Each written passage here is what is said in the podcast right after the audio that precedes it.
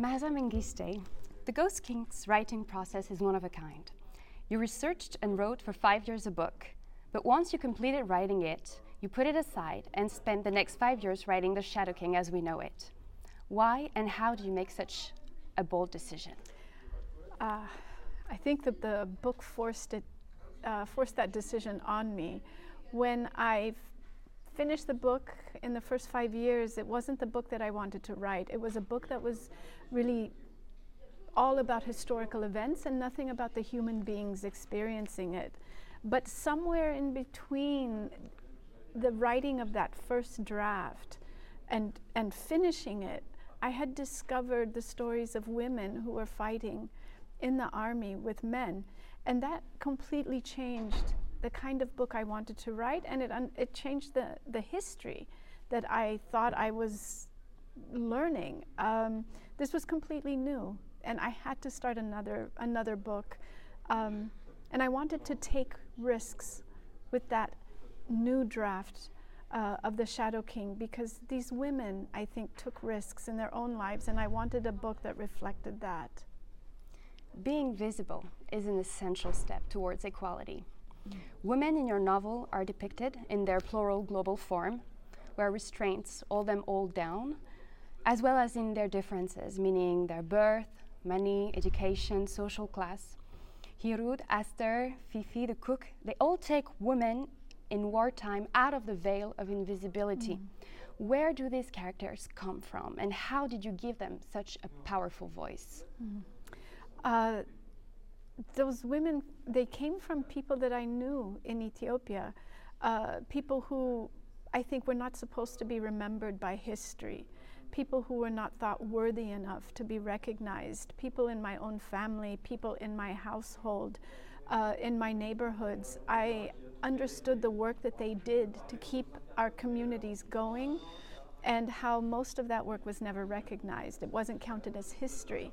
Uh, so the strength of those women from, from uh, someone that is a housewife and might be considered not important, but that would be my mother, that would be my aunts, that would be my grandmother, my great grandmother, um, to somebody who actually held some position in society.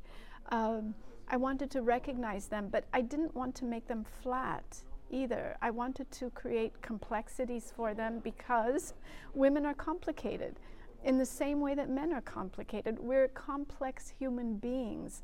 And I wanted to show all of, the, uh, all of my characters in that light as well. Throughout my reading of your novel and long after finishing it, I felt Hirut's spirit mm. so alive. I could almost hear her state her lineage, and sensing her presence inhabiting the silence.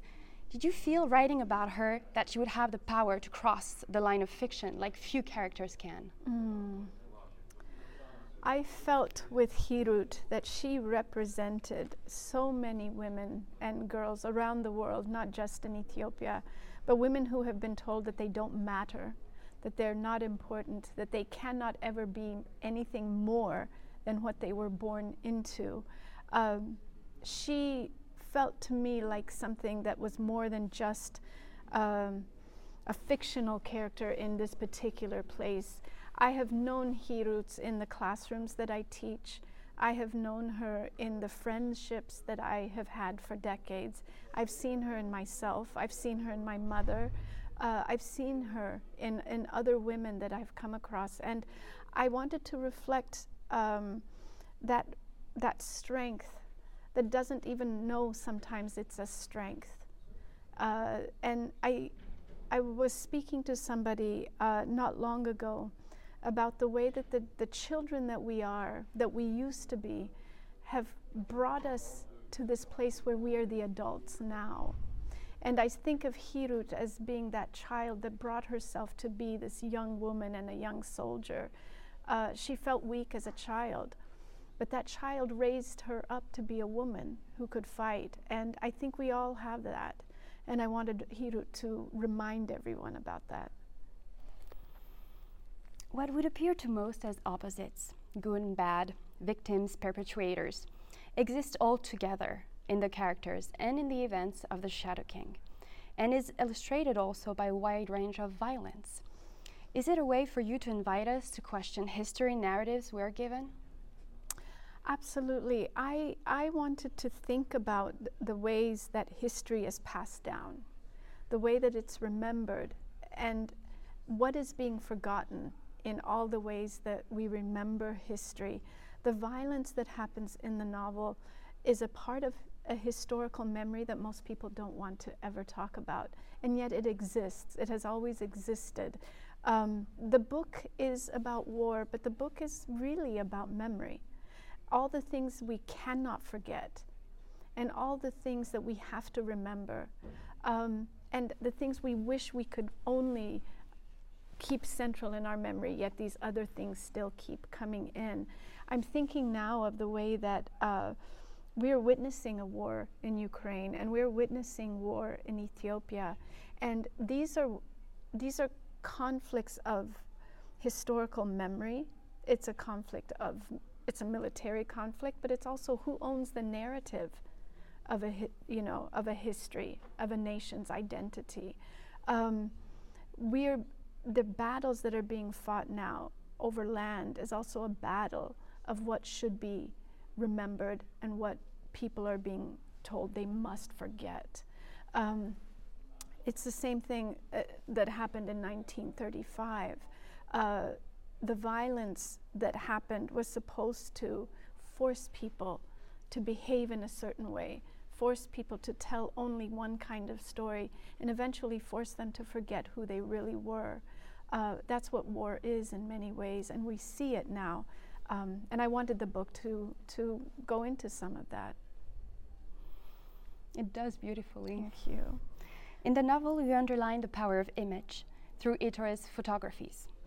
Yet you invite us to look beyond the light into the shadows of a photograph, mm. both within and outside its frame. Why is photography so paramount in your novel? And can you tell us about Project 3541, please? Thank you for that.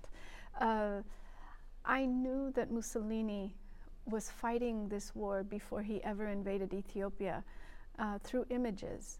He sent photographers into the country to start photographing people, to start creating a narrative that could justify an invasion and justify colonialism. The photographs that, that his photographers took were depicting Africans in one particular way.